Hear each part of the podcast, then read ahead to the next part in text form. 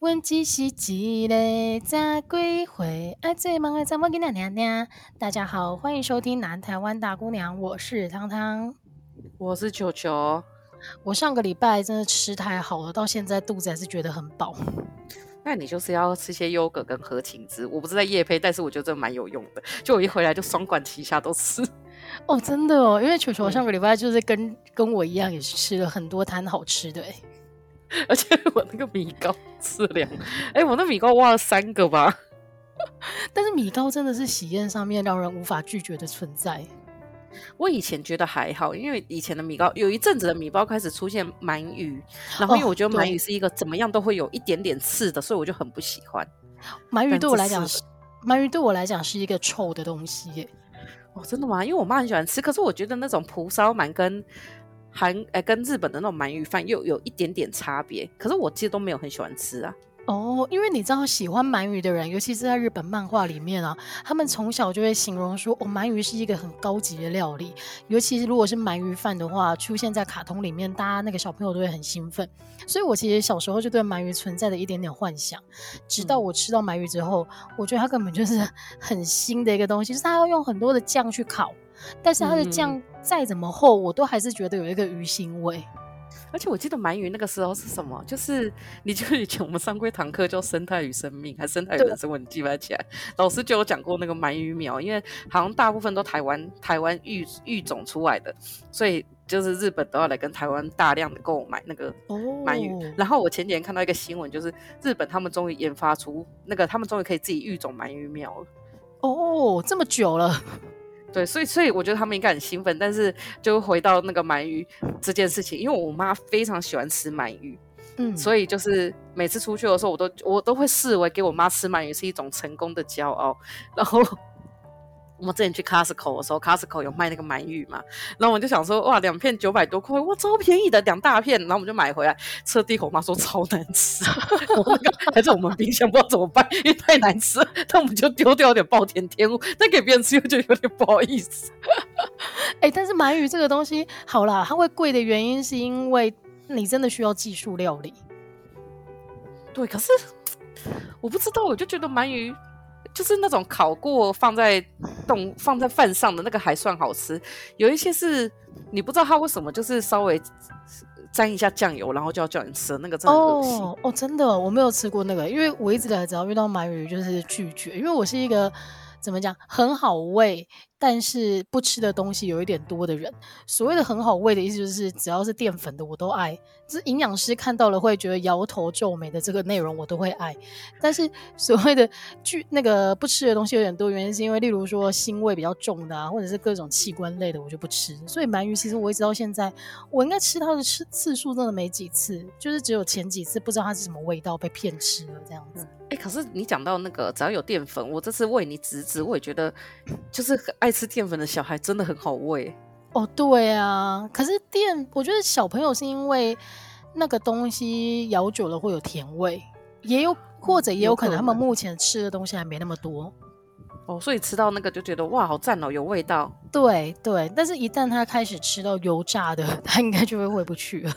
可是等到他老了，就又觉得饭很好吃。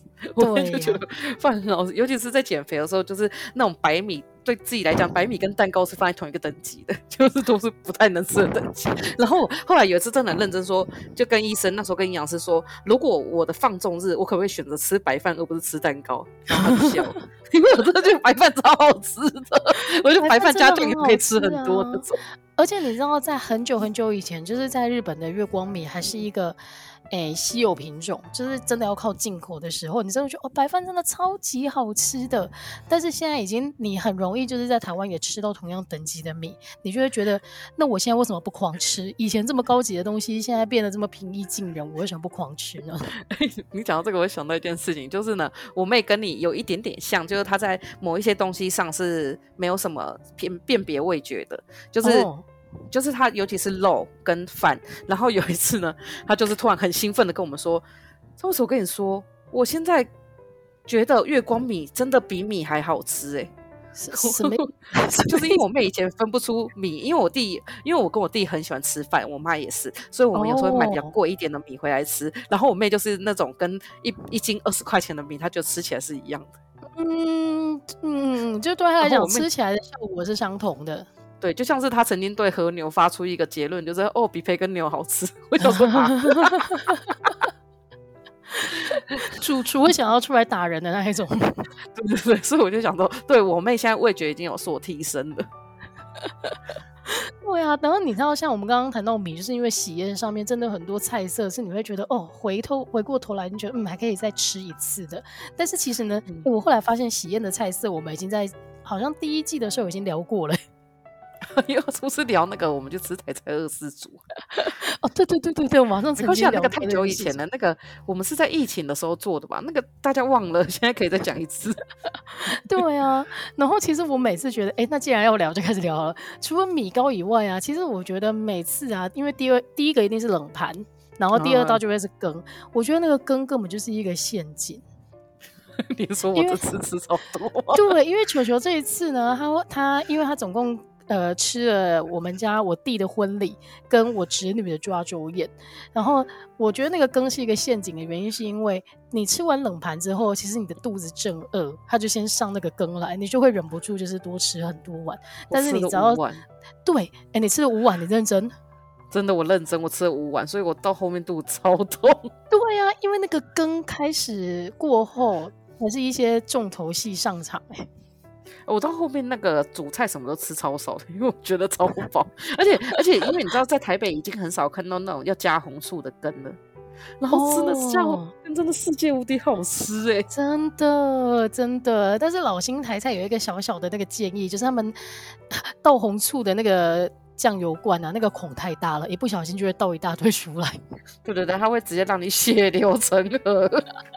对，你就是因为我知道了，你就是不小心倒了太多红醋，所以你只好再多加一点那个羹进去，把它的味道中和掉。对，对对，所以我后来都先加倒一半，然后加，然后再倒一半。你这个就陷入我们家在吃咖喱饭的时候的那个无限循环当中啊，就是你一开始。咖喱饭就是你一开始先弄了饭，然后后来加了咖喱之后，发现啊咖喱酱太多了，之后再加饭，加了饭进去之后，发现嗯好像又有点太干了，你又加咖喱酱，但是咖喱酱加进去之后，觉得不行不行，我要再加一点饭，你永远取不得取不得一个平衡，然后你就越吃越多。这就是咖喱的都市传说，就是永远吃不完的咖喱饭。对，没错，你是永远不知道他们为什么不能平衡，然后你就越吃越多，越吃越多。真的哦，但是好好吃哦！就这两天的菜，我觉得有一些，我觉得老新台菜真的是不愧是台菜，它有些菜真的是、嗯、你会觉得哦，原来它可以这样做、哦。对，就是蛮创意的，但是你知道，我觉得他有一点点吃亏。就是我那天跟我妹妹在讨论，就是吃完之后的那个感想，我就说，我觉得它的味道好吃，但是我好像没有看到就是创意台菜这件事情。然后我妹就说，不对，你不能这样讲。你会觉得它没有让你惊艳的原因，是因为现在每一间那种台式餐厅都在做创意台菜了，所以它这个一开始的有点像是噱头这样子的一个卖点，你就会觉得，哎，你感受不到。但是那其实不是因为它退步，而是因为其他的台菜餐厅他们现在都走这个路线呢，就是你比较少看到传统的菜色。对，我已经有点忘记传统的菜色什么，我偶尔会偶尔会翻出我第一本书，然后我里面就有写我表哥的，但是因为我表哥那个已经是荒谬的。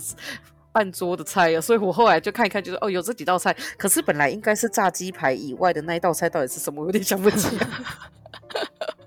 对啊，好啦，所以呢，我们在就是吃饱喝足之后呢，就决定的好好的聊一聊，就是哎，其实我们这次参加婚礼啊，然后就会发现说，过去或者是说跟朋身边的朋友们聊天的时候，就会发现很多跟婚礼有关的事情。然后我第一个呢。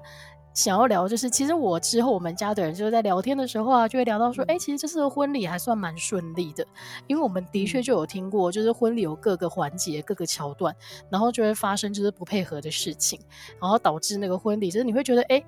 我觉得，如果新人的态度是乐观的，他就会觉得是一个乌龙事件，嗯，以后拿出来笑一笑就好。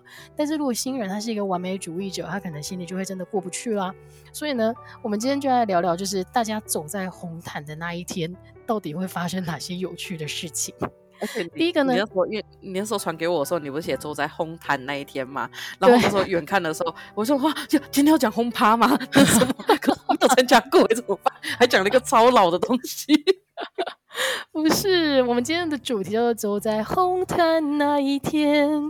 你知道吗？婚礼歌现在唱这一首，哎、欸，婚礼上不会唱这一首、欸，婚礼上都会唱那个什么英文歌，不然就唱那个什么结婚赵赵永华那个也很老了、欸，哎。对啊，但是关键就是彭佳慧这首歌，它是悲情的，就是大龄剩女的歌曲，所以它并不会出现在婚礼上、欸。哎、就是，而且我们那天不是很过分的想说，如果他们乱唱的话，还会唱《爱慕蝶郎》，就 因为我们那时候是讨论说，因为《给瑶》这首歌很常出现，对，然后就几乎后来每次都会放，然后我们那时候就聊说，可是江蕙以前的歌都不能拿出来放，对啊，因为江蕙其他的歌其实没有那么适合，就是婚礼上唱，例如说《爱慕蝶郎》啊。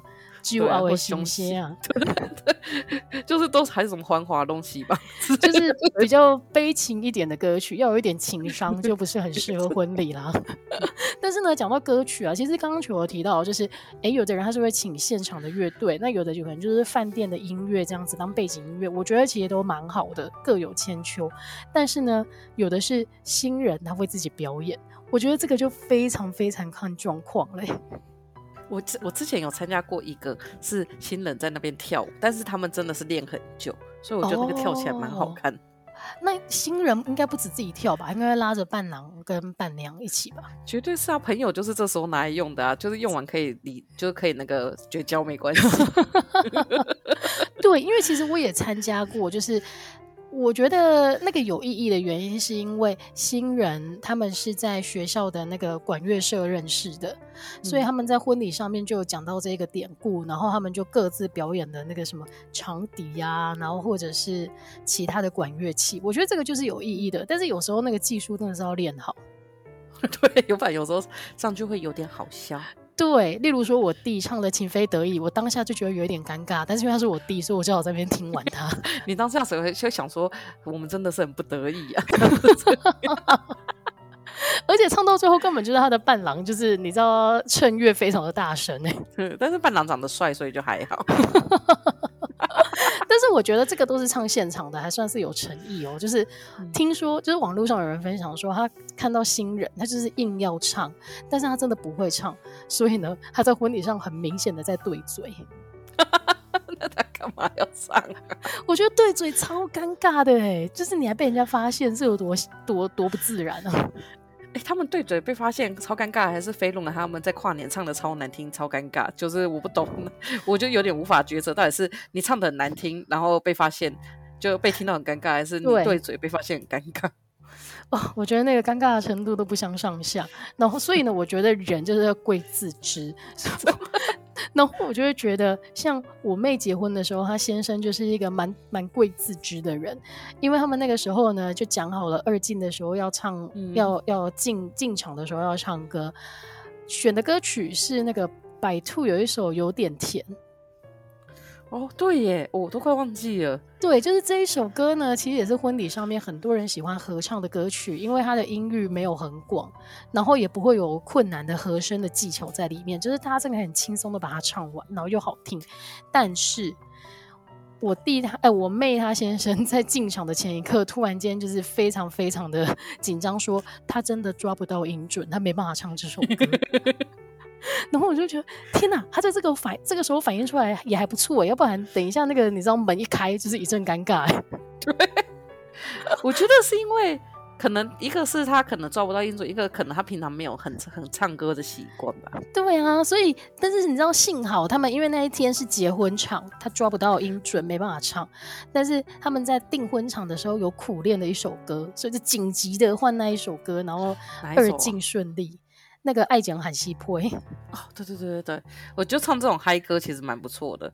对啊，就是大家现场都听过的歌，所以其实还不错啦。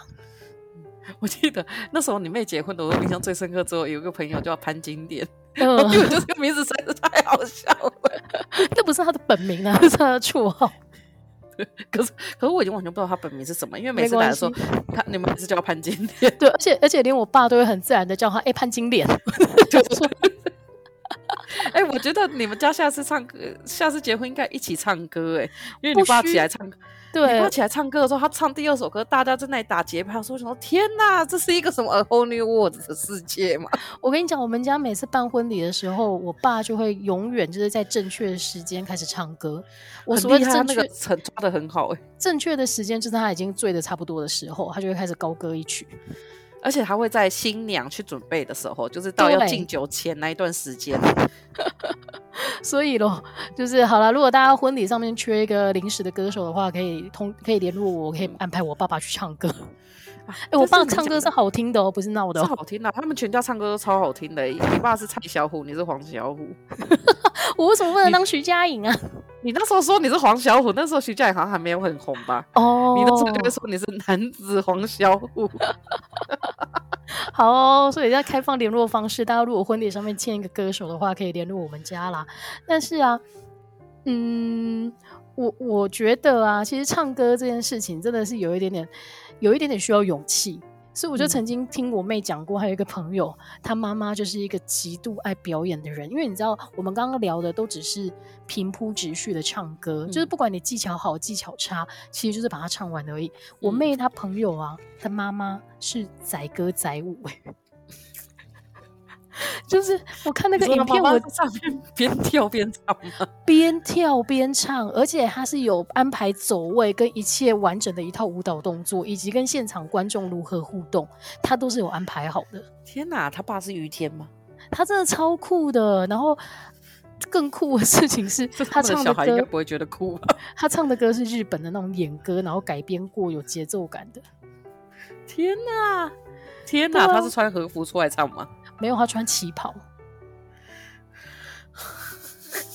我真的觉得超酷的。但是你刚刚提到穿旗袍，但你刚刚提到说那个爸爸是于天这件事情啊，我就想到我曾经有一个，我曾经有一次啊，就看我朋友的 IG，然后就是在那个他就在分享说，哦，今天参加婚礼，然后小五的爸爸来唱歌，然后我就听，我就说天哪，他爸也太会唱了吧！结果我再定睛一看，那个爸他爸爸是陈昇。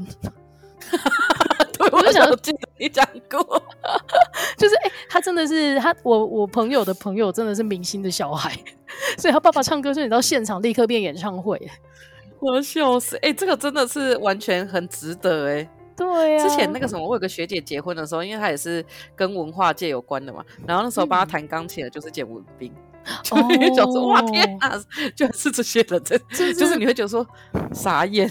专业中的专业，你平常要听这些表演，你还要付钱的，真的。然后，哎、欸，我觉得下次可以那个啊，如果是那种教授级结婚的话，应该要直接出来，在当场在上面讲解一堂课。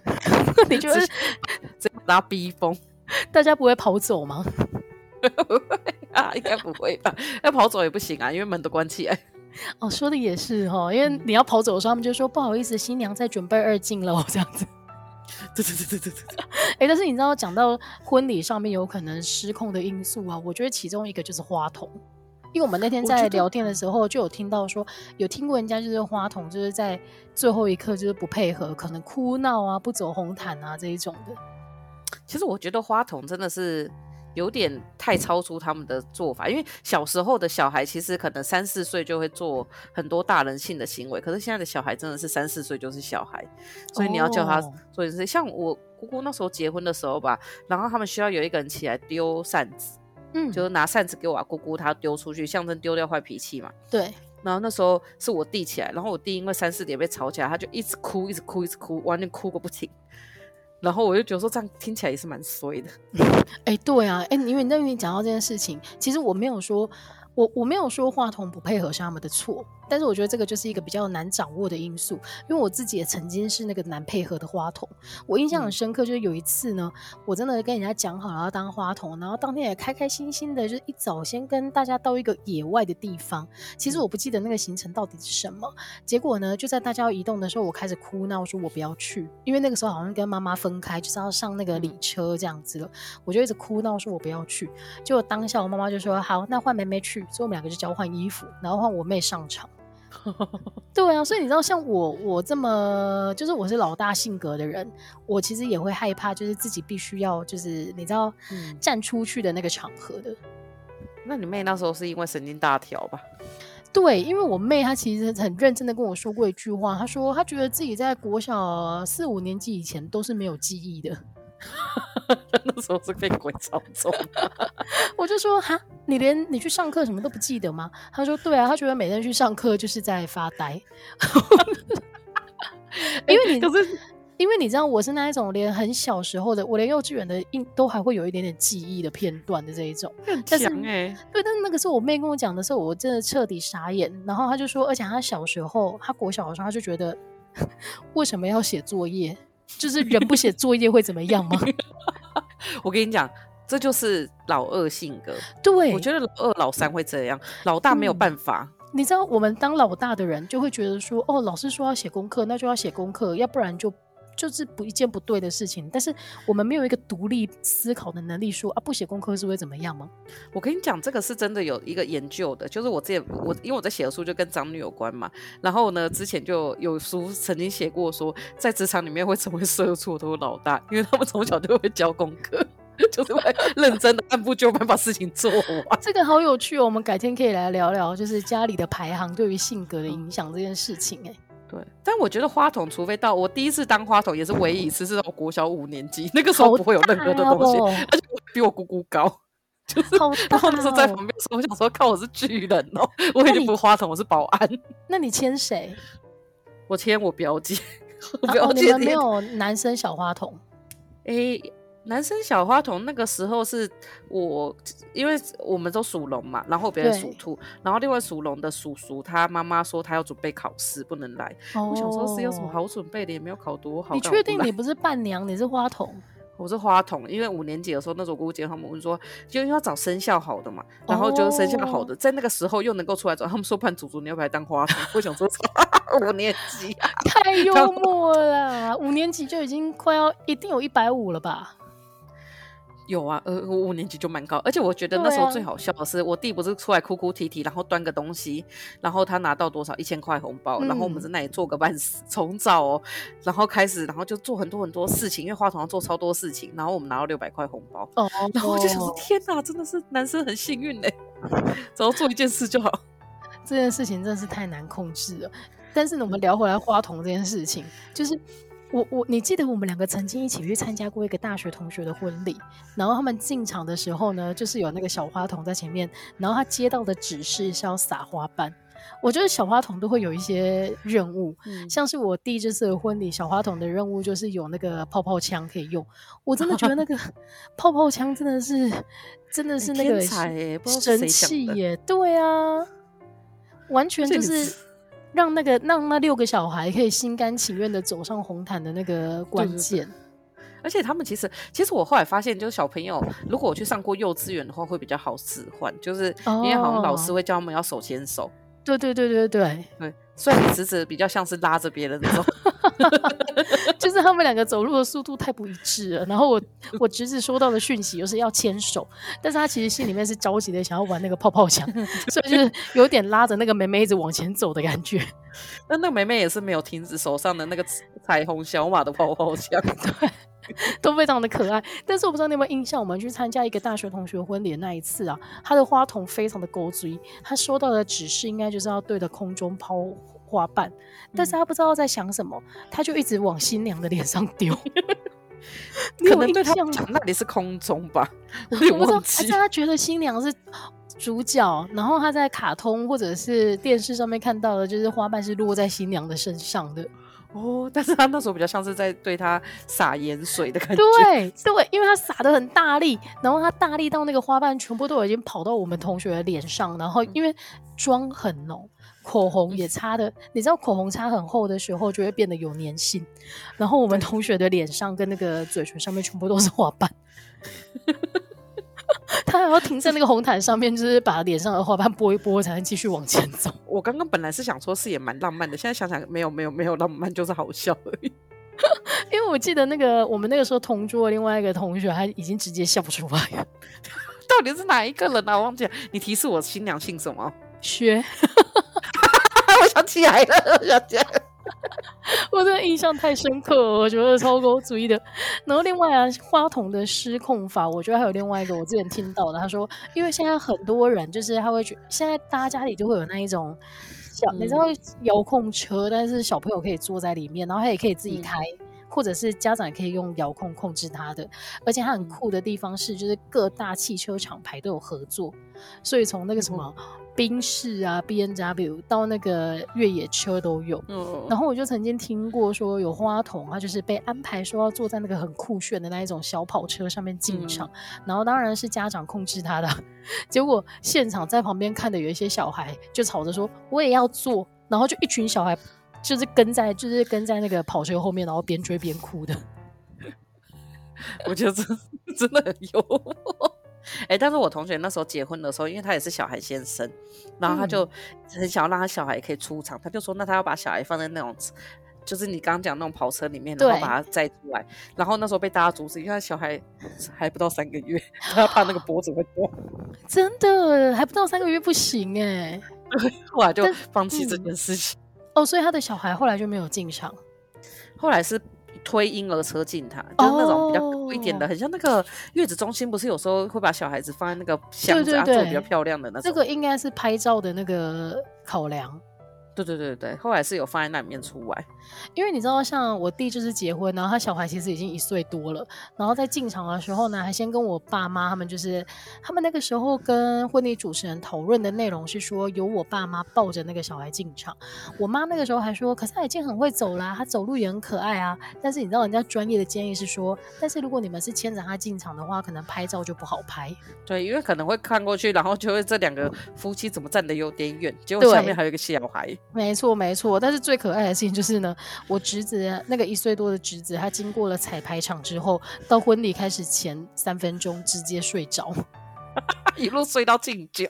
对啊，他一路就是睡了一个多小时，然后到那个敬酒那一刻，他好像才有点被吵醒。我觉得这也是天使婴儿的一种啊。对，哎，可是你刚刚讲的这个都是花童小孩子失控嘛，或者是新人很失控。嗯、我之前去参加婚礼的时候，是我同学爸妈很失控。为什么？啊，爸妈就是我之前之前讲过一次，就是他爸妈就是就是来的时候就一副好像我为什么要来参加这个活动的感觉。我想说啊，不就你女儿出嫁吗？他是主婚人啊。对，然后他们就是一副我为什么会在这里，然后要化妆，因为还是有安排化妆嘛。然后在化妆的时候，他跟他女儿完全没有话聊。然后是两个真的是相对无言，然后连亲密都超尴尬。这个时候呢，伴娘除了有闯关游戏的效果，还有安抚对方家长的效果，就是我正在跟他妈聊天，然后聊韩剧什么之类，然后妈聊到最后就一副就一直跟我说：“那你改天要多来我们家玩哦。”他都不叫他自己的小孩回家。然后后来的是有多不熟啊？就是我同学说他们就像室友一样，就是好像就是从成年以后就很像室友。然后他妈那个时候跟他讲理由，我我记得超好笑。就他说呢，他妈那时候怀他的时候，就是去参加一个活动，然后那个时候好像是、嗯、哦，这个跟政党有关。他说好像是就是旁边就是一个什么民进党造势活动，嗯、然后那时候民进党造势活动就有人撞到他们，所以从此他们就很讨厌民进党。呃，然后他们，我想说没有，你们就只是喜欢国民党而已。然后就说连带出来，他们就觉得说，哎，小孩子就是跟民进党有关，不喜欢。真的假的？太严重了吧？然后反正他就说他家其实有点重男轻女，但是我觉得这很幽默，那这就算。然后后来呢，要彩排的时候呢，他爸妈不见了。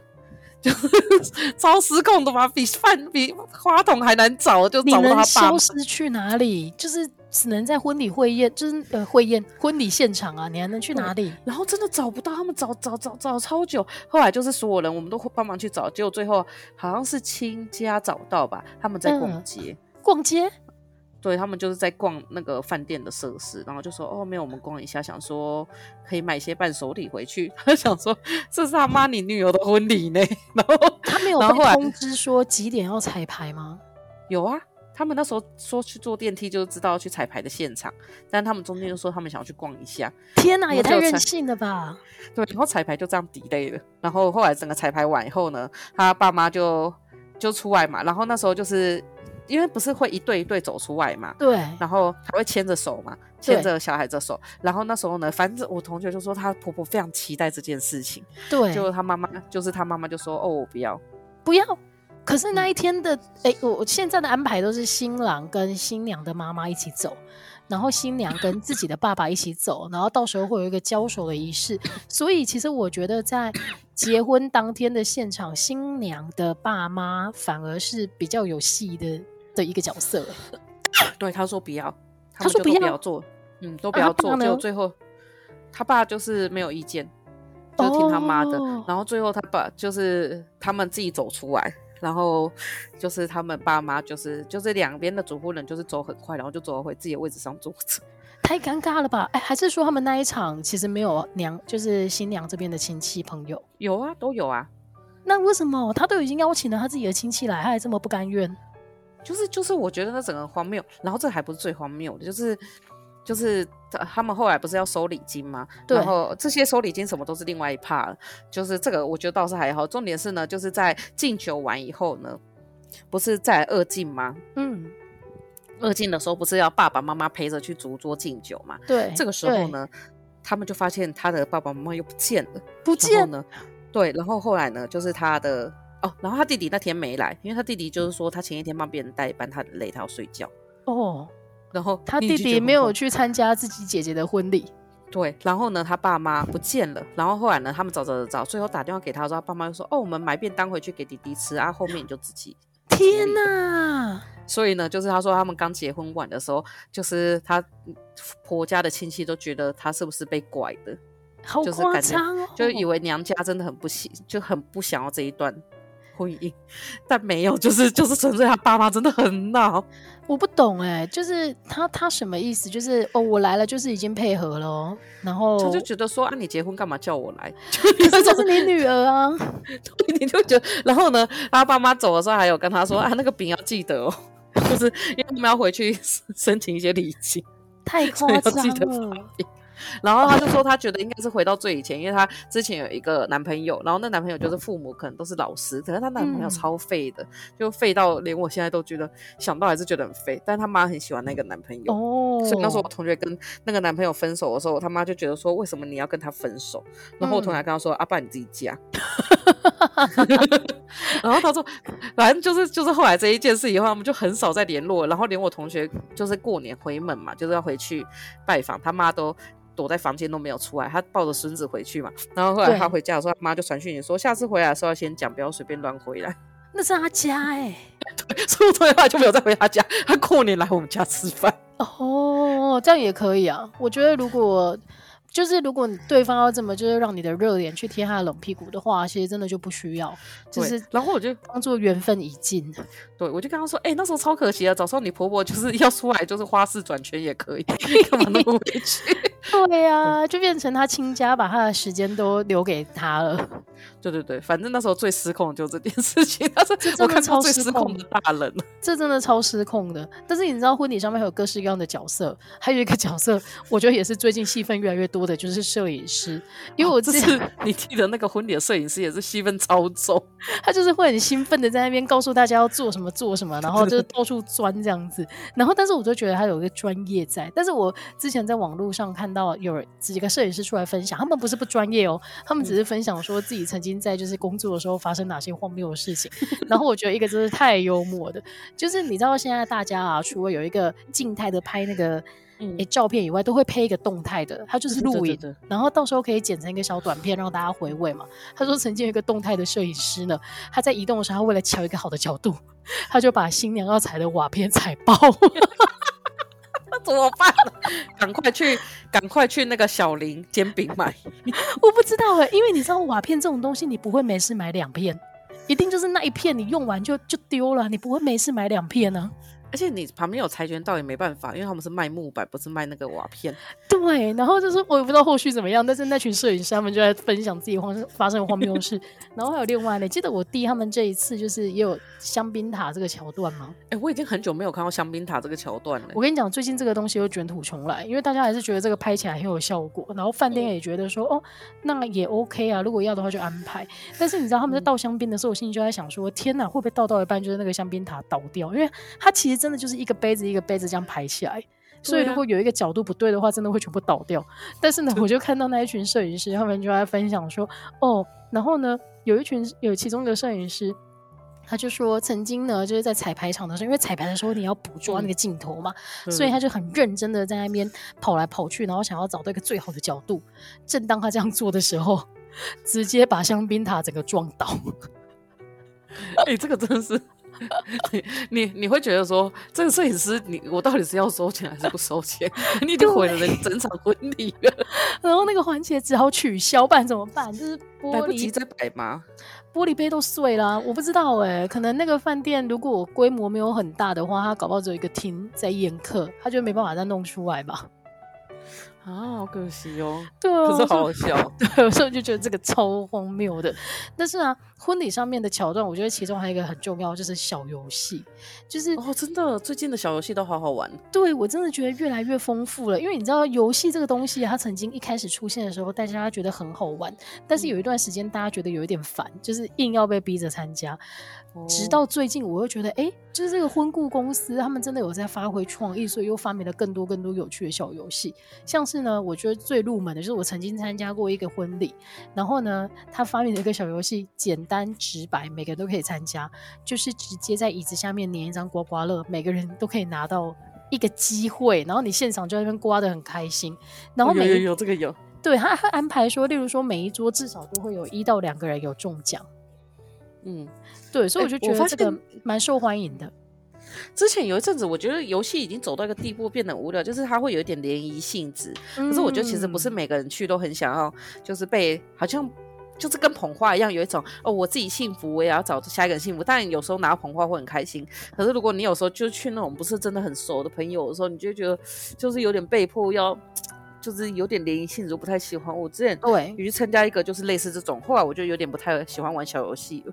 哦，真的哦，所以你是当场觉得他们是把单身的男生女生都拱出来这种感觉吗？对对对对，然后就是就是可能单身男生女女生，然后手上都会拿一百块钱，然后就是、哦、就是有点，我觉得我已经有点忘记那游戏是什么，但是我后来觉得就是那一天吃起来蛮不开心的。嗯，但是后来因为后来很多用那种卡户之类的，就是手机答题，然后你就会发现那种抢速度的就会很开心。对啊，因为我刚刚就想讲，像我弟他们这次婚礼就是有一个外包厂商啊，他就会用那个手机小游戏，所以是现场的宾客，他只要扫那个 QR code 都可以进入那个游戏室，然后就答答题。最后呢，累就是你可以看嘛，前几名有奖品啊，或者是怎么样的。然后就觉得，哎、欸，其实这个也蛮好玩的，而且参与度也是蛮高的。对对对，因为那个就谁都可以玩，就是有时候熟不熟都可以玩一下玩一下。对啊，但是我就是，哎、欸，我对我自己的弟弟非常的不了解，我甚至没有在排行榜过。好像是，我有我有一瞬间有在十六名、十七名，但是没有在上面看不到。对，所以这个我觉得这个也是大家可以考虑的，尤其是现在越做越专业的时候，大家真的可以想一下一些有趣的小游戏啦。然后我在网络上看到有人呢，他说他意外的发现那个游戏很受欢迎，就是呢他们在荧幕上面会秀出就是一副麻将，然后请大家抢答说，现在这一副麻将听的是哪几张牌？太难了吧！但是你不觉得这个一定会引引出就是那个真的很有兴趣的人，然后就听说那一场就是呃进行下来，那个反应还蛮热烈的。天哪，我觉得感觉好好笑哦，因为那个就真的整桌都会讨论。哎，今天现在这个听什么？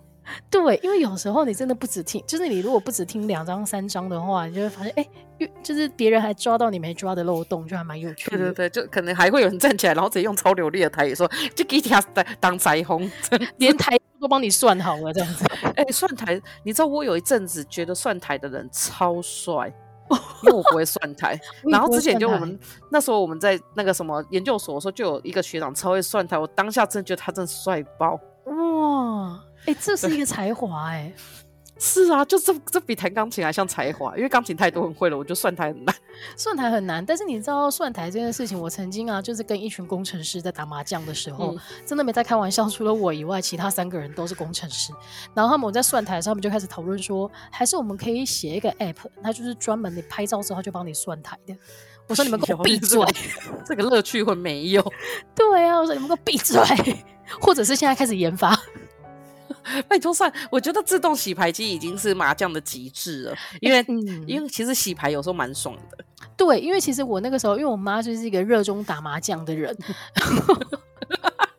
我们曾经就很认真的跟他讲说，还是你那个啊，今年生日我们就集资送你一台那个电动麻将桌，欸，那很贵呢，那个很贵，所以要他的生日才能送啊。结果你知道我妈居然回我说，可是我们的乐趣就是在那边搓搓搓那个牌啊。我说 OK，边搓，我想到那种就是很多贱贱女人的那种，就是会边搓然后边秀手上那个很大颗的鸽子。我不知道，但是麻将这件事情如果融入婚礼里面的话，其实也是蛮有趣的啦。